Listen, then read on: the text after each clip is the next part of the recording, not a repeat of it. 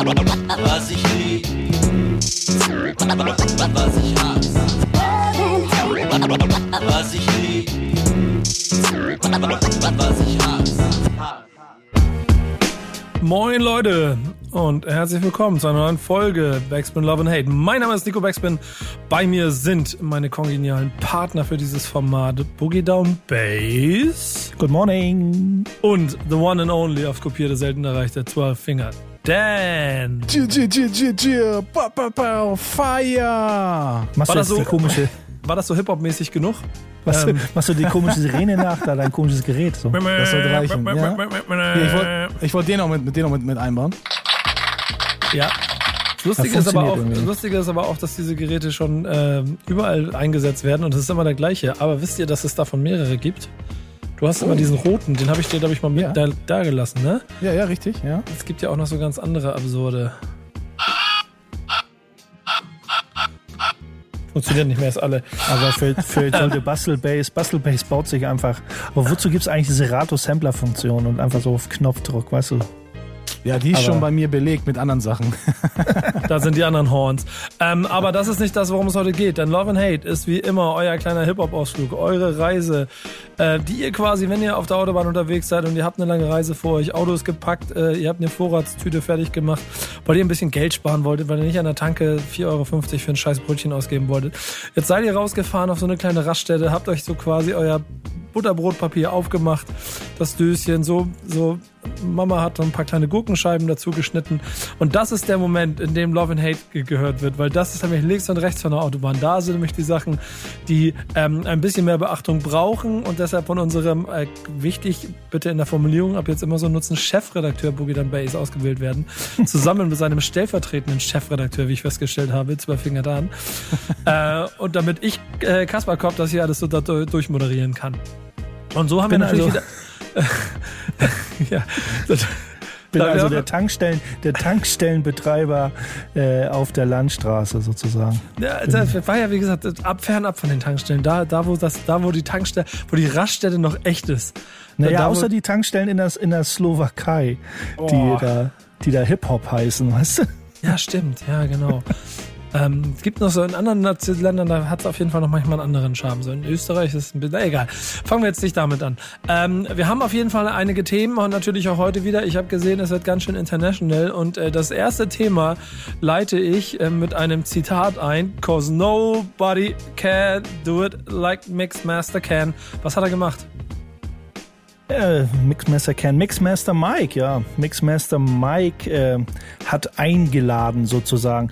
Es klingt ein bisschen spooky in meinen Augen, weil äh, es ist ein Hip-Hop DX-Interview oder ein Telefoninterview war das, äh, Ende Juli dieses Jahres. Äh, und er hat eben auch zu Hip-Hop DX gesagt, er möchte nicht, lang, nicht so lange warten, bis sie sterben quasi, um seinen, seinen Kollegen seine Liebe zu zeigen. Klang klingt so ein bisschen komisch, weil es im Vorwege des Artikels steht halt, wird nochmal kurz aufgelistet, wer in letzter Zeit leider von uns gegangen ist, sei es nun MF Doom, DMX oder Bismarcky.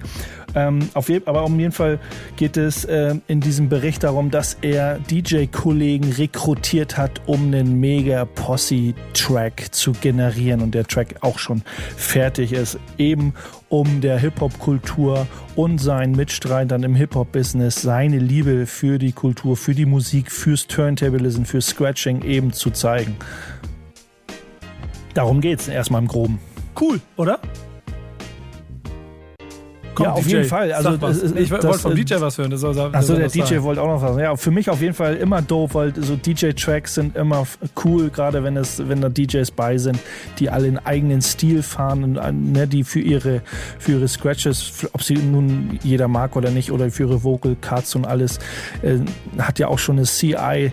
Äh, die meisten DJs haben mit ihrem, mit ihrem Scratchen eine eigene CI entwickelt. Und das ist immer cool, wenn man das äh, so auf einen Track bringt. Also die Auflistung der Künstler, die liest sich wirklich so wie das Who is Who des frühen Turntablism. Premier ist jetzt kein klassischer Turntablist in dem Sinne, aber der Typ weiß halt, wie man Funky Scratch raushaut.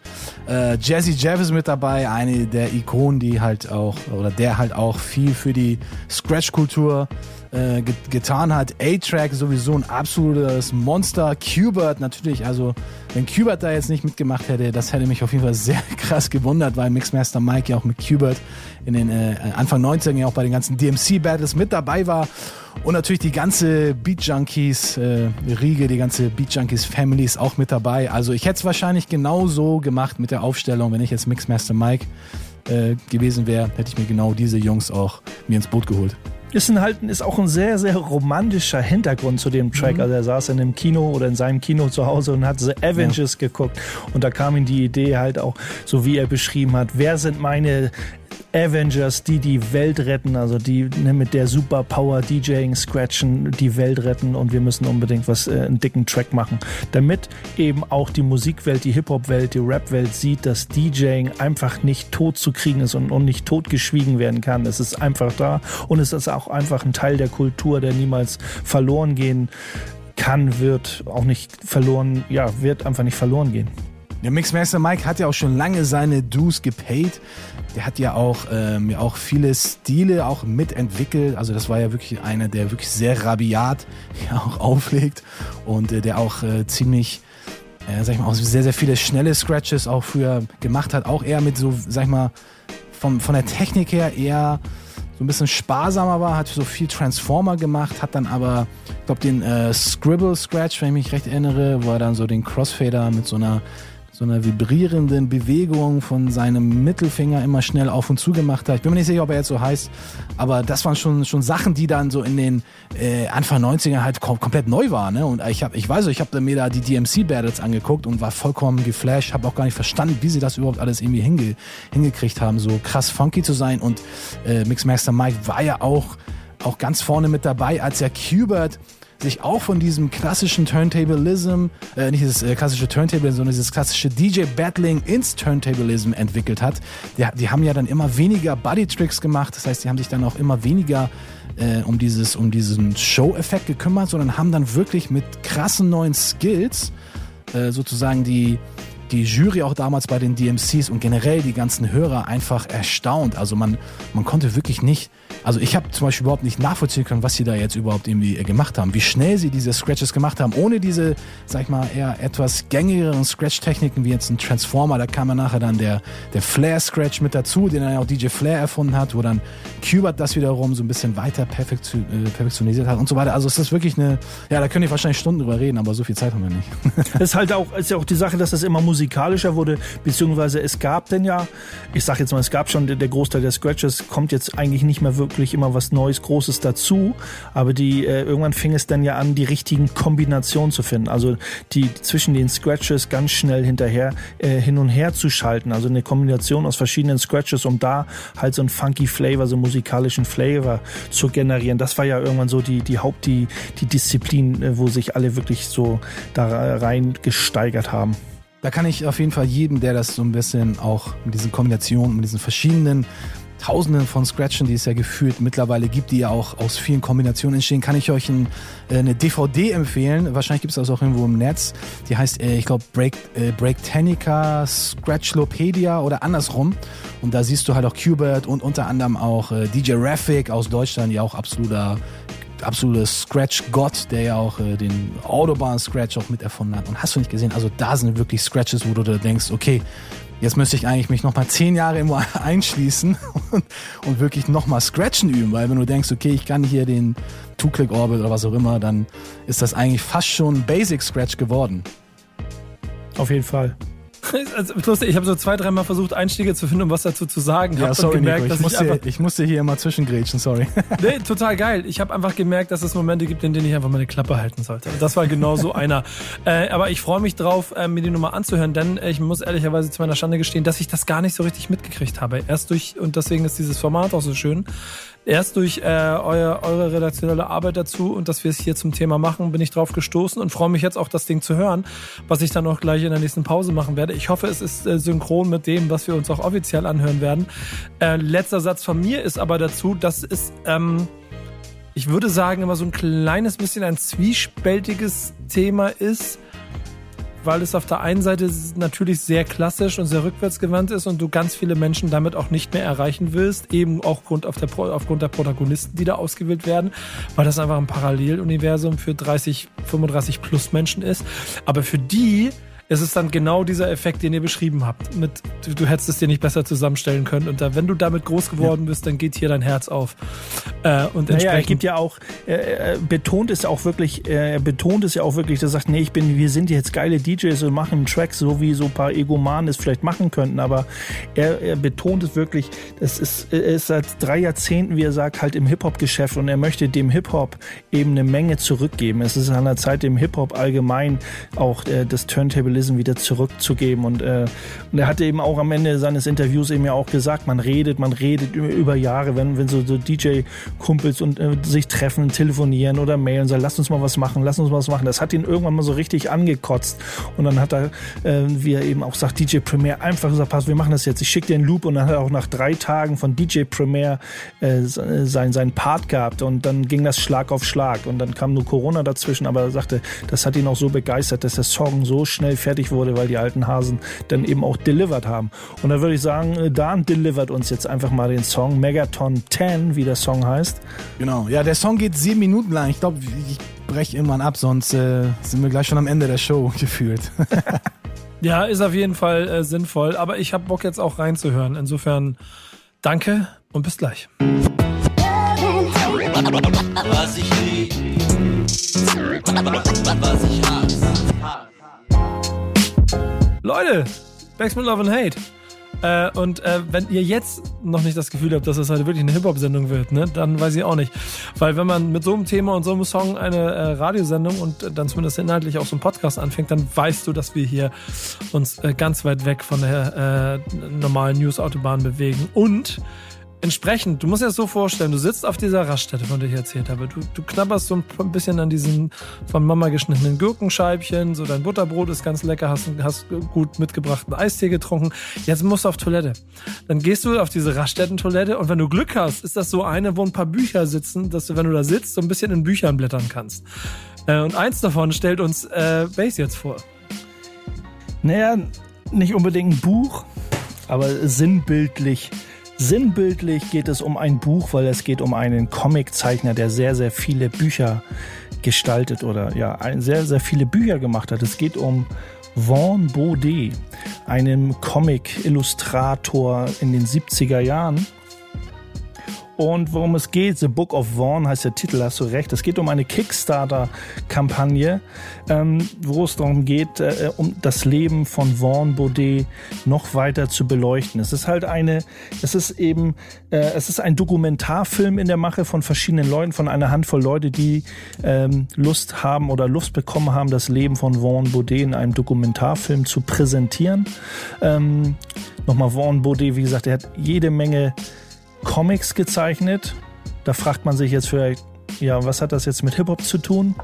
äh, berechtigte Frage, aber die Comicfiguren, glaube ich, wenn man sich mit Graffitis auseinandersetzt äh, und mit Charaktern, mit Figuren in, in Graffitis, wird man ohne Vaughn Baudet zu kennen äh, schon Dutzend Male, hunderte Male, tausend Male, sage ich jetzt wirklich mal, diese Figuren gesehen haben, weil boah, ey, die Vaughn Baudet Comics, die Figuren, die er da gezeichnet hat, sind so ein sinnbildlich, so sinnbildlich und so ein Inbegriff der Graffiti-Kultur geworden über Jahrzehnte wie nichts anderes. Deswegen ist dieses Thema eben hier gelandet.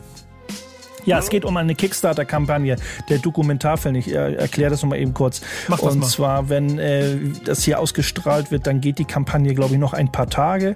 Äh, es war eine Summe 40.000 plus irgendwie so anvisiert, was man da erreichen wollte. Und wir sind, glaube ich, schon über 45.000. Das Geld ist da. Der Dokumentarfilm steht auch schon und es ist jede Menge Informationsmaterial da.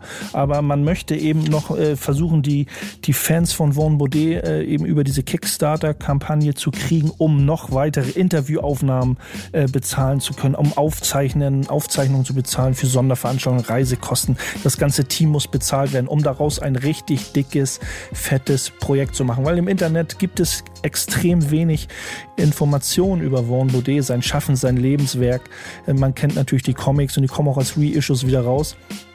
Aber ähm, die äh, Leute, die da am, am, Produktionstisch sitzen und das Ganze äh, natürlich in, auch mit dem mit seinem Sohn zusammen, Marc äh, Baudet, ähm, zusammen äh, recherchiert haben und viele Informationen zusammengetragen haben. Da kommt so viel guter Stuff zu, äh, zusammen. Und wer Baudet mag, liebt, der freut sich wie so ein kleines Kind. Also ich inklusive. Also das ist fast schon äh, ein Thema, das kann gar nicht an mir vorbeigehen. Ich selber als Graffiti-Maler seit Jahrzehnten sowieso äh, Baudet-Comics immer wieder an die Wand gebracht die ganzen äh, Character Base, die du ja so malst, ähm, hat das auch ein bisschen was mit dem Impact von, von ihm zu tun, von Vaughn? Also ich, so ein bisschen, also der, er hat ja schon so, so einen kleinen Graffiti-Flavor drin, so, weil er das eher unbe unbewusst nee, das ist ja genau das, wo du denkst, das oh, Ding, der hat voll den Graffiti-Flavor eben nicht. Also der hat den, er hat den Flavor ins Graffiti gebracht, so Ja, rum, ja, ja. weil die so prakt, also so, pff, schon so crazy, er ist schon so crazy und für die damalige Zeit, wie es technisch ging, auch mit Sprühdosen, man muss sich das, man konnte ja auch jetzt nicht, man redet ja nicht von Fotorealismus, es ist schon Cartoon, schon so ein Cartoon-Style und mit der Sprühdose damals war auch nicht viel herzustellen, so. Aber das passte wie Arsch auf einmal und die Figuren, die waren so schräg und so funky. Äh, boah, da, da glaube ich, es gibt kein anderes Comic, was so wie Arsch auf einmal in diese Graffiti-Szene reinpasst. Das war schon geil. Ist das auch so Und ein meine Figuren, ja, Impact für ich adaptiere, ich adaptiere natürlich auch seine Figuren. Also die sehen nicht so aus wie Baudet-Figuren. Ich kopiere als Hommage natürlich auch an Baudet und weil ich seinen Stil so gerne mag und liebe, eben auch äh, bringe seine Sachen an die Wand. Achso, ich dachte, kommt noch, kommt noch eine Frage nachher. Ansonsten bin ich nebenbei schon auf der Kickstarter-Seite und äh, guck mir an, wo ich hier noch kurz unterstützen kann. Äh, ihr habt genau äh, heute noch als Möglichkeit, glaube ich, ähm, euch dem Ganzen noch zu Also diese Woche wird es auf jeden Fall noch möglich sein, sich damit zu beschäftigen und dann ist relativ schnell vorbei. Deswegen schnell zugeschlagen. Ich mache das so nebenbei. Erste Frage an dich, mein Lieber. Äh, welches Paket hast du genommen? Bist du, bist du The Lizard? Bist du The Man? Bist du The Belinda Bump? Bist du The Cheech? Bist du The Junk Waffle? Oder The Ich, Kobold äh, ich muss mich 60? ganz schnell entscheiden. Ich habe noch keins genommen, aber ich, ich wurde mich am letzten Tag, obwohl das ist ja auch nur begrenzt, Ja. ich werde mich auf jeden Fall dran beteiligen. Ich war noch unsicher tatsächlich. Also das mega 1000 Dollar Paket wird es nichts werden. Aber So. die Erotica für 500, da kriegst du auf jeden Fall noch ein, noch ein Print. Erotica 2 ist, glaube ich, auch das erste Comic, was mir unter die Nase gerieben wurde, wo jemand zu mir kam in den 80ern und sagt, guck mal, was sind das für geile, du malst doch, du sprühst doch Charakter und so und guck dir mal das hier an und so, das ist voll geil und das, das war so pro Liebe auf den ersten Blick direkt geflasht. Äh, ja, da gibt's eben auch so Pakete, äh, die man äh, da bestellen kann, um da noch ein bisschen näher an seinem, äh, an Vaughn Baudet zu sein. Ja, ich, ich will da mal kurz drauf hinaus. Das ist total lustig. Es gibt halt auch Pakete wie The, The Laughing Light. Da kriegst du dann ein Original Sketch, ein Painting, äh, ein Poster.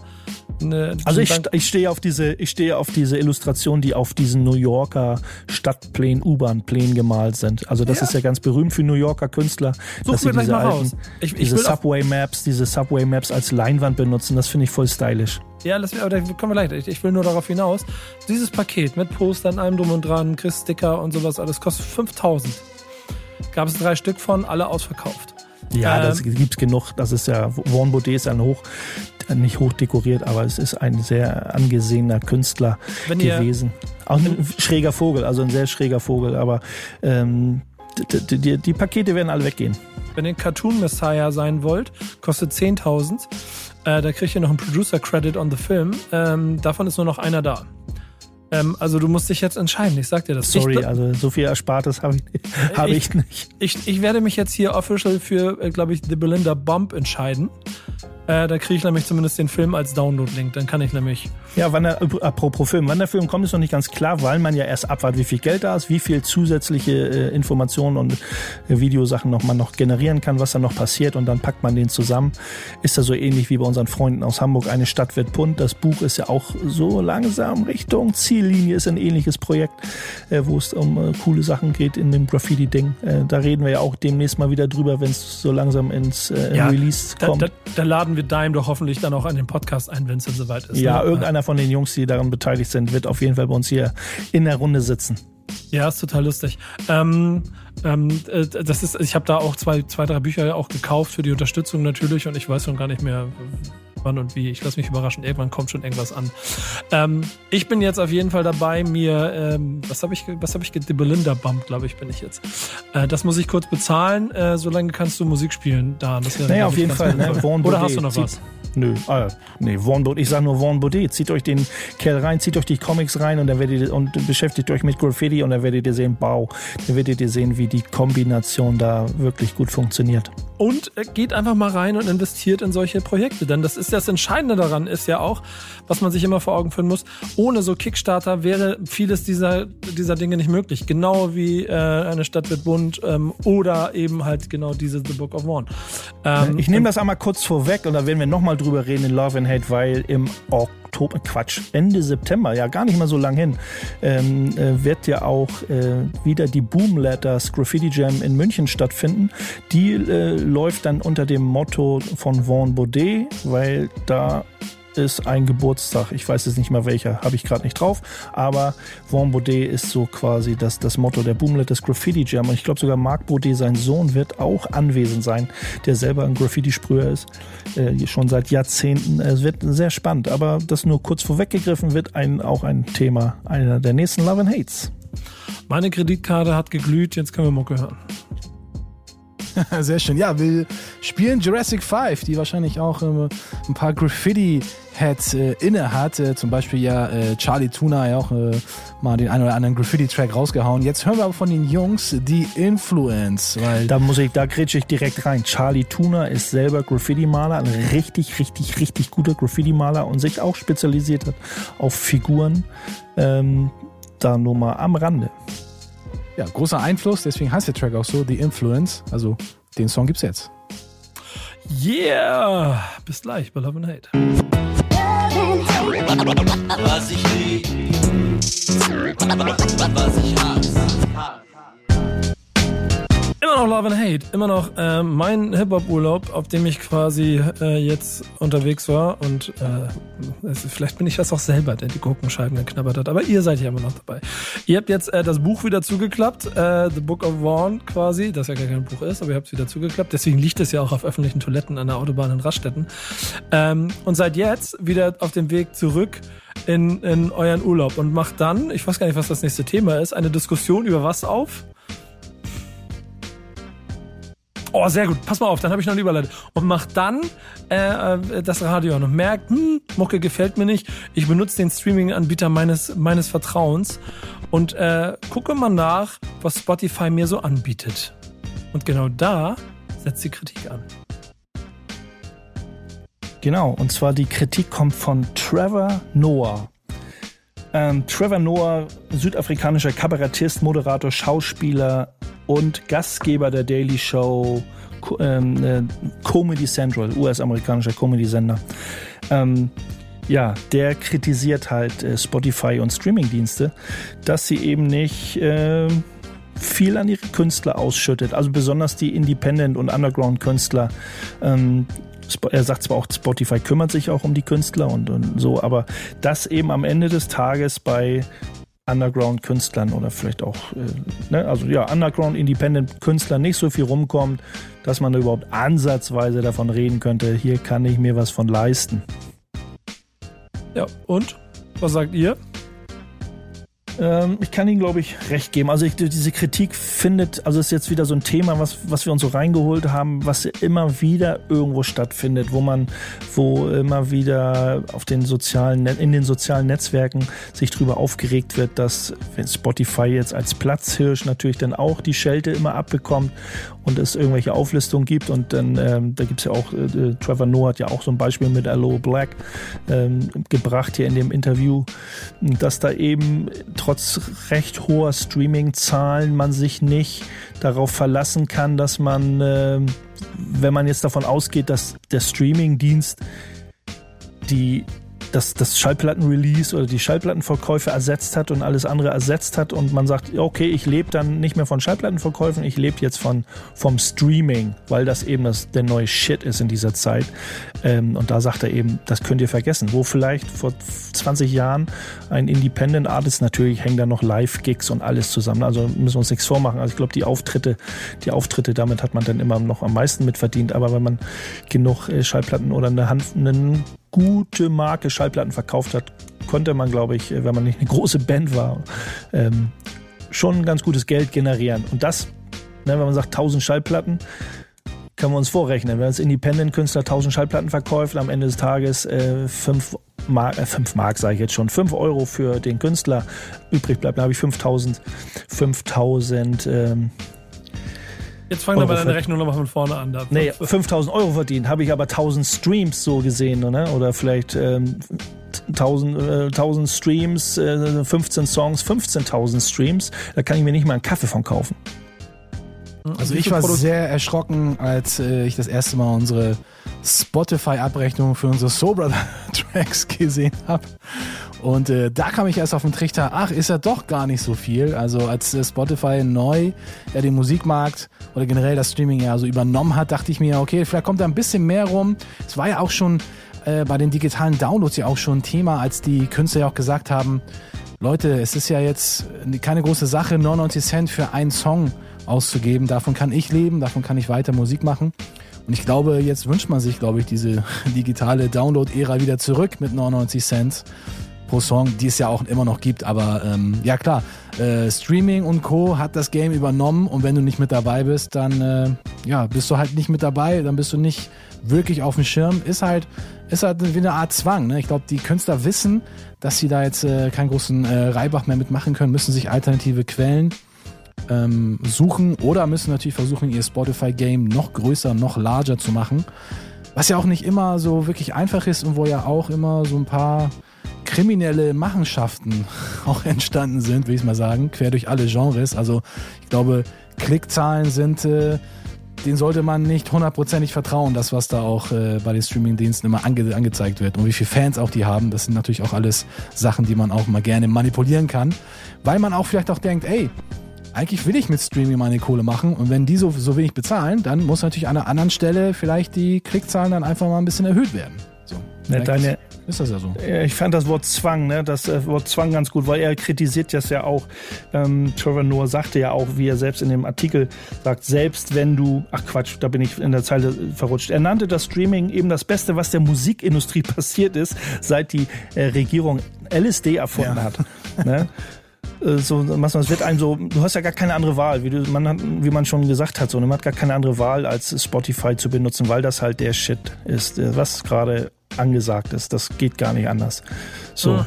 Und Alternativen gibt's immer. Ich habe auch vor, ich kaufe auch im Monat immer ein paar Mal hier und da bei Bandcamp, weil ich da den direkten Weg auch sehe, dass der Weg des Geldes auch direkt zum Künstler geht, wenn ein Album, äh, wenn ich mir dann ein Album downloade. Aber das ist ja auch wieder diese Schere. Viele Leute wollen es ja gar nicht mehr physikalisch. Es ist zwar digital, aber wenn man sagt, die wollen, wollen ja gar nicht mehr zugemüllt werden mit MP3s. Die klicken ihren, ihren Stream an und fertig. So. Und das sind genau die, um kurz mal reinzugehen nach dem, was ihr gesagt habt. Und ich kann auch jeden, also jeden Punkt auch von allen Seiten immer voll darin verstehen. Man muss sich halt vor Augen führen, also Consumer und, und, und Producer-Seite immer angucken. Ne? Rein als Konsument ist, und da bin ich ja genauso jemand dann, ist dieses Streaming und diese Welten, die sich da eröffnet haben, sind halt der absolute Wahnsinn. So, wenn ich, ich komme so mit Musik in Verbindung und finde Musik und habe alles in meinem Handy drin, was ich ja sonst mühselig mir über Jahre in einer irgendwie selbst digitalen Version hätte zusammensammeln müssen. Also ist das erstmal unschlagbar und damit auch, auch un vermeidbar, dass das Erfolg hat, weil es ja für jeden anderen genauso gilt. Ich habe Bock auf irgendeinen 90er Jahre Party-Hit, weil ich mich daran erinnere, dass der letzte Woche in irgendeiner in irgendeine Kneipe lief, zack, habe ich ihn auf dem Handy. Das, das, das hat einfach Musik verändert und das ist, finde ich, nach wie vor zum Guten verändert. Was aber genau da drin die Gefahr ist, was du da ja schon beschrieben hast, ist A, die ähm, Monopolisierung von äh, Plattformen und damit auch die Gefahr der Manipulation. Diese beiden Punkte sorgen ja natürlich auch dafür, dass da extreme Zahlen entstehen und wiederum du, wenn du nicht einer Strömung mitschwimmen möchtest, automatisch mit hinten runterfällst. Das geht ja nicht nur für jetzt Soul Brother oder für so einen Sound, das gilt auch für, keine Ahnung, wenn du Audio 88 und Jessin bist, die eigentlich mittelgroße Künstler in einem anderen Genre sind, auch die haben keine Platzierung in diesen wichtigen Playlisten. Vielleicht nochmal deutsche brandneu oder so. Aber, und das ist nämlich der andere Punkt, ich habe das Gefühl, dass dabei auch in der Musik über die Jahre etwas entstanden ist, was auch wieder Deutschrap ein bisschen vorgemacht hat, was glaube ich auch der Grund ist, warum es dann dort auch Deutschrap-Künstler gibt, bei denen das Streaming technisch so einknallt, was aber Künstler generell so ein kleines bisschen vernachlässigt haben. Und das ist der Community-Aufbau. Wenn du es nämlich hingekriegt hast, dass du tausend Leute hast, die Bock auf deine Mucke haben und du machst eine Platte und jeder von denen kauft deine Platte, dann hast du tausend Leute, die dir eine Platte kaufen. Und das ist viel, viel wichtiger, als sie im Streamingdienst zu haben. Ähm, wenn du das nicht gemacht hast, sondern einfach nur in Anführungsstrichen ein kleines bisschen ignorant deine Mucke gemacht hast, die raushaust und die Leute kommen, um dann darüber zu schimpfen, dass Spotify sie nicht verbreitet, das ist genau wie früher auf dem Indie-Label veröffentlichen. So. Eigentlich haben sich, was das angeht, den harten Struggle, die Strömungen nicht weiter verändert. Du musst heute nur noch, noch mehr darauf achten, dass du deine Community supportest. Nee, das, das ist, klar. Also es findet ja auch, also du findest auch, äh, also und und die ganzen Underground-Künstler, wenn wir wieder beim Hip-Hop sind oder bei der Rap-Musik dann sind, es findet ja auch alles bei Spotify. Es wird ja nicht verneint und sagt, ey, ich verdiene ja sowieso nichts. Also man ist dann ja, wie Dane sagt, oder man ist also ein bisschen in dieser Zwickmühle. Man, man veröffentlicht ja bei Spotify, ist ja auch gut so. Aber Trevor Noah hat dann ja auch zusätzlich gesagt, da kenne ich die Mechanismen zum Beispiel bei Spotify nicht, aber äh, wie, das, wie das Geld denn verteilt ist. Weil wenn er sagt, auch wenn, wenn die, äh, wenn die Underground-Künstler gefördert werden und gepusht werden und da eben auch Klickzahlen generiert werden, trotzdem landet die Ausschüttung eher bei den ganz Großen. Also ja. da ist immer noch unverhältnismäßige Verteilung, wie er eben auch kritisiert. Also das ist auch einer seiner Hauptmerkmale in dieser Kritik. Ich glaube, da wird es auch noch sich Bewegung geben. Man darf ja auch nicht verstehen, unterschätzen, das ist ja Männer immer noch ein privates Unternehmen.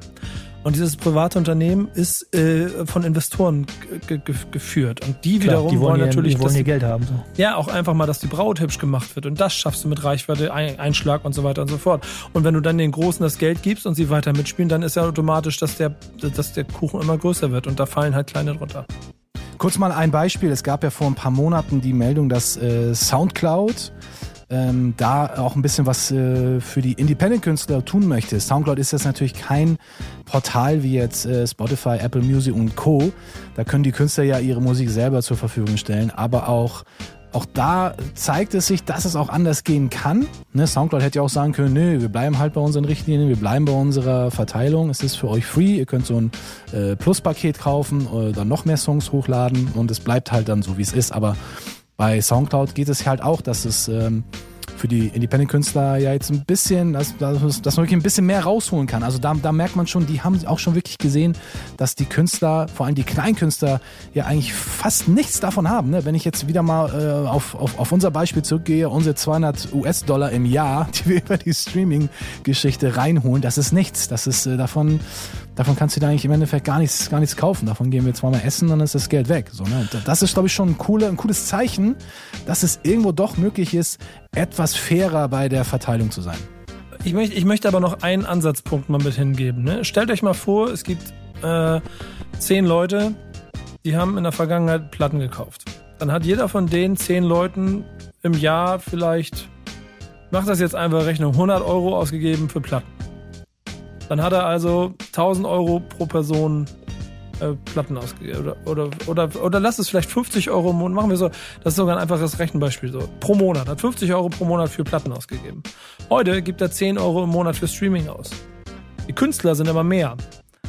Und das Geld ist aber nur ein Fünftel davon. Und dafür dann eine gerechte Verteilung zu finden, dass dann derjenige auch so viel Geld dafür kriegt, wie er der Meinung ist, dafür kriegen müsste, weil er hat jetzt ja 1000 Streams, das ist aber nicht gleich bewerten mit 1000 Platten, ist ein richtig kompliziertes Thema. Und ich glaube, da wird sich auch was entwickeln, aber ähm, irgendeiner muss die Scheiße ja bezahlen. Und ich glaube, Spotify hat nicht viele schwarze Zahlen geschrieben in der. Ist halt dieses analoge Digitale auch so, ne, wo immer dieses Gemecker ist, wie, wie, wie, sie, wie sie Klickzahlen äh, gezählt werden. Wenn ich zehnmal den Song höre, dann wird er zehnmal gezählt. Ja, wie macht man das mit einer analogen Schallplatte? Bei mir läuft, keine Ahnung, Künstler XY auf meinem Plattenspieler äh, den ganzen Tag hoch und runter, da, da höre ich 20 Mal den Song, hab ihn aber, äh, da wird aber nur einmal durch den einmaligen Kauf gezählt. Da sagen ja auch viele, es ist so, ein, so eine Unverhältnismäßig, Unverhältnismäßigkeit entstanden dadurch äh, oder so ein, so ein falsches, äh, ja, so ein falsches Zählsystem oder so. Aber irgendwo muss es ja gemacht, irgendwie muss es ja gemacht werden. Aber wenn, wenn zum Beispiel so ein Algorithmus sagt, oh, äh, anmelde, also User XY hat den Song einmal gehört und dann darf er nicht mehr gezählt werden bei diesem einen User in die Klickzahlen. Aber es ist keine Ahnung, wie das läuft, aber ne, so eine, an so eine Sachen würde ich als naiver äh, Konsument denken. ja, du darfst ja eine Sache nicht vergessen. Dass du vielleicht auch durch Streaming Dinge erreichst, die du nicht per se mit Geld pro Stream berechnen kannst. Das ist richtig. Du generierst ja auch eine, du generierst ja auch andere, äh, auch eine Community eventuell auch. Und wenn du die clever nutzt, dann ist Geld, äh, dann ist vielleicht die Musik selber nicht mehr die Haupteinnahmequelle, aber sie ist halt der, der, der Nährboden für das, was du da machst. Für alles andere. Und wenn es der, Ja. der Shop ist mit deinem Merchandise oder was auch immer. Und die Also- Live-Show. Und die Live-Show, genau.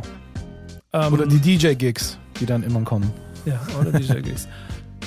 Dafür müssten man mal Mixtapes irgendwie bei Spotify reinhauen. Aber ich können, finde die Diskussion immer wieder gut, dass sie geführt wird. Vielleicht hat das, haben auch so eine Diskussion über Jahre dazu geführt, dass Soundcloud, wie Dan schon angemerkt hat, dann irgendwann auch ähm, äh, nicht einknickt, sondern irgendwie sieht, dass irgendwas passieren muss. Also ähm, finde ich ja ganz gut, dass, dass, dass das nie unter den Tisch gekehrt wird und das einfach man so hinnimmt. Also, ne, also Fist in the Air und man irgendwie die Rebellion, äh, nicht, muss keine Rebellion sein, aber man muss schon ähm, seine Meinung, seine Kritik üben können und dass, dass es da sich auch immer Bewegung drin ist. Aloha Black hat ja zum Beispiel, der, darum geht es auch Trevor Noah und Aloha Black, vielleicht das, spreche das überhaupt richtig aus? Ich bin ja immer der, ich bin, tritt ja immer da in das Fettnäpfchen. Ähm, aber der hat ja I Need a Dollar diesen Hit gehabt und der hat im Zuge dieser Kritik von Trevor Noah äh, seinen Song um, äh, umgeschrieben. Äh, ganz witzig. Und den Song, äh, den ziehen wir uns nämlich gleich rein. Das ist sehr spaßig. Äh, schöne Überleitung, dann lass uns mal reinhören und dann gucken wir mal nach, was wir aus dem Rest dieser Sendung noch machen gleich. Bis gleich hier bei Love and Hate. Was ich lieb, was ich hasse. Leute, wir sind immer noch bei Backspin Love and Hate. Mein Name ist Nico Backspin. Bei mir immer noch ähm, meine kongenialen Partner Zwölffinger Dan und Boogie Down Bass. Und wir sitzen gemeinsam im Auto, genau wie ihr, fahren äh, die äh, Hip-Hop-Autobahn entlang, haben ein bisschen Gurkenscheiben geknabbert, auch noch ein bisschen Snacks aufgemacht jetzt in der Mitte, ähm, haben, äh, haben Spotify-Diskussionen geführt, haben darüber nachgedacht, dass unser Streaming ja nicht so ganz gut funktioniert, nachdem wir auf Toilette das Book of Warn gelesen haben. Es ist eine schöne Reise heute. Und am Ende dessen haben wir dann halt einfach gemerkt, ach, äh, wir drei, lass uns doch mal wieder ein bisschen retrospektiv werden. Wir gucken mal, was Spotify richtig kann. Haben mal ein bisschen geguckt, ob dann so DJ Premier Mucke da ist. Haben ein bisschen DJ Premier geguckt. Und dann auf einmal erzählt äh, Bass von einem Format, das er im Internet gefunden hat. Ja, äh, bei Facebook ähm, über einen Homie bin ich, äh, der das gepostet hat, bin ich über ein Format bei YouTube gestolpert ähm, auf dem äh, YouTube-Channel von unserem äh, liebgewonnenen DJ P -P -P -P -P Premier. Premier, Premier. Auf jeden Fall hat er ein neues Format, das heißt So What's Up. Ähm, ja, So What's Up, da geht's ähm, darum, beziehungsweise der Beititel A Salute to the Floppy Disk. Und ähm, das ist äh, die erste Folge, das ist so ein 5, 6 Minuten, ein kleiner Videoausflug in die Anfänge seiner, seiner Karriere, seiner ersten Beats, beziehungsweise und erzählt er, es geht halt um Songs, aus der alten Ära, wo es noch mit äh, Outboard-Equipment äh, und mit Floppy-Disks, was die Leute sich gar nicht so richtig vorstellen können heute, wo alles digitalisiert ist. Ähm, da erzählt er so ein bisschen von, ist so ein bisschen altes Videomaterial wird da rausgeholt. Er äh, steht da an seinen, äh, an seinen Plattencrates und erzählt halt die Story eines Songs, wie der entstanden ist. Und in der ersten Folge geht es halt um den äh, Song Come Clean von Jeru the Damager, den er produziert hat. Und äh, die Entstehungsgeschichte, ganz interessant. Nerdshit natürlich, aber auch viel History und viel Knowledge äh, für Leute, die sich halt fürs Producing interessieren, allgemein Freunde von DJ Premier sind äh, oder Jeru the Damager, allgemein für diese Golden Era Boom Bap Zeit auf jeden Fall viele Anekdoten und äh, Krimskrams dabei. Also ich finde es me mega interessant, wenn Premier irgendwo in einem Interview sitzt und was erzählt. Keine Ahnung, wie er das schafft in seiner Birne, aber der Typ hat so viel Details auch immer auf Lager. Also man könnte meinen, der Typ hat das echt vor ein paar Tagen erst erlebt, so wie er das erzählt. Und äh, ja, vor allen Dingen hier bei der Diskette, ich glaube, da können Bass und ich ja auch äh, ein Lied von singen. Wir haben halt auch unsere alten Kisten ja auch noch mit äh, Diskettenlaufwerken, mit den Originaldiskettenlaufwerken bestückt. Und ähm, ja, vielleicht äh, gibt es auch bei uns immer mal eine coole Story-Runde, wo wir so alte Disketten rausziehen. Ich glaube, Bass und ich, wir hatten das auch schon mal, so irgendwelche alten äh, Akai-Disketten, die wir halt auch in unseren Archiven noch irgendwo hatten und Bass teilweise auch überspielt hat oder auch weggeschmissen hat. Ich war da ganz äh, fassungslos, dass Bass irgendwelche alten Disketten, wo noch Dateien Ja, wo tatsächlich. Beats Ich drauf waren, einfach in den. Müll geschmissen hat. Was ist da ja. denn los? Ja, leider, nee, nee, leider nicht. Es war, es kam mal so Zeiten so. Also es ist ja nicht so, dass ich, nee, aber egal. Ich trotzdem, ich feiere auch Salute to the Floppy Disk auf jeden Fall und wir benutzen sie ja bis heute, die Floppy Disk. Aber in dieser, in diesem Premiere-Ding, wo es halt jetzt um diesen Jero-Song geht, super, super nice. Das ist eine CD-Cover, schon gar nicht auf Spotify und schon gar nicht auf Schallplattencovern, auch nicht im Booklet oder irgendwo, wirst du halt diese Hintergrundinformationen kriegen, weil sie, die äh, DJ Premiere war halt mit, als, mit Gangster eben auf Tour und zwischen, zwischen der Produktion nach, nach der Tour und wollten sie sich ein neues Album ransetzen und natürlich flattern dann auch äh, Demo-Tapes ins Haus. Und da kamen verschiedene Demo-Tapes, unter anderem Jeru the Damager hat ihnen Demo-Tapes geschickt, so wie er erzählt. Ähm, und er sagte dann eben auch, als er das gehört hat, er fand ihn am fertigsten, am, also ne, fertig im positiven Sinne, am kompaktesten schon, Ja. schon ready for the game. Den hat er so, hat das war ihm so gepickt und dann haben die sich, äh, haben sie sich äh, getroffen, beziehungsweise haben sie, hat er ihn angeschrieben und äh, sagt, ja, komm mal vorbei und komm mal gucken, was wir machen. Und so kleine Anekdoten finden dazu, äh, kommen da halt zusammen, wie er erzählt. Er hatte an dem einen Tag, wo Jeru vorbeikommen wollte und den Beat besprochen kam, da war schon der äh, äh, gestandene Hip-Hopper, der gestandene Rapper LL Cool J hatte ein Date mit Premier und dann hat Premier in dem Video erzählt, so nee, LL, du kannst leider, wir können uns leider nicht treffen, ich mache hier was mit einem Rookie so ungefähr, der, der ist dope und so und wir müssen einen neuen Termin finden, wo jeder andere sagt, ey Jero, du musst leider gehen, LL Cool J kommt vorbei und er genau andersrum, fand ich schon wieder witzig, die kleine Anekdote. Ja, und dann ähm, äh, der, der Rest ist Geschichte sozusagen. Ne? Gerald, ähm, when, the Seas, äh, when, when the Sun is Rising in the East irgendwie ist produziert worden. Cooles Album. Und, und Come Clean, der Song sowieso ein Brett, obwohl es ja eigentlich nur Drum Loop ist. So. Ich, ich bin auf jeden Fall voll geflasht. Ich habe eben so ein bisschen nochmal durchgeskippt, wenn wir es in Ruhe mal angucken. Auch das entdecke ich gerade zum ersten Mal wieder, was echt total interessant ist, dass diese Dinge so an mir vorbeigeschwommen sind. Ähm, man, es fällt mir auf, wie hochwertig es produziert ist. Und das macht es schon schön und spannend. So, ähm, ich hoffe, das wird eine längere Serie, denn ähm, äh, wenn ich mein Lieblings-DJ Premiere Mixtape zusammenstelle und von DJs für Finger dann mixen lasse, komme ich auf bestimmt 30 Nummern, von denen ich mir genau diese Geschichten hier erhoffen könnte, die vorher ein bisschen was dazu erzählt. Wenn das passiert, dann würde ich auf jeden Fall neuer Fan von dem Format. Denn äh, die erste Folge, die ich da jetzt hier gerade gesehen habe, ist schon genau das. Das ist so ganz viel Futter für äh, geschundene Hip-Hop-Veteranenseelen, die sich wieder ein bisschen in die guten alten Zeiten zurück äh, Na, was ist, also es gibt ja ein, wenn ich das auf Deutschland reduziere, da bewege ich mich ja auch in, bei vielen in Foren und kenne sehr viele Leute, die eben auch die alten Kisten ja immer noch bewegen. Das ist ja auch nicht so irgendwie Romantik von damals und oh, damals habe ich die Kisten benutzt. Die Kisten werden ja bis heute benutzt. Ähm, und er hat ja eben auch erzählt, da geht es ums Timing, da geht es darum, so welche Kiste S950 von Akai, den Sampler hat er benutzt und ähm, da nur mal eine kleine Anekdote, wie er sagt, er benutzt den S950, weil er das bei Marley Marl gesehen hat, dass er ihn benutzt und sagt, ich will auch diese Kiste haben, nämlich so eine geilen Beats macht wie Marley Marl. Ja, das sind alles Geschichten von weit vorm ersten Hip-Hop-Krieg, aber ähm, sie machen, sie machen äh, halt es, es A, was ich schon meinte, für uns nostalgisch und schön ein bisschen wieder zurückverfolgen. Ich habe jetzt gleich Bock, das zu gucken und danach höre ich mir sechsmal Come Clean an. Ähm, oh oh, Hands up.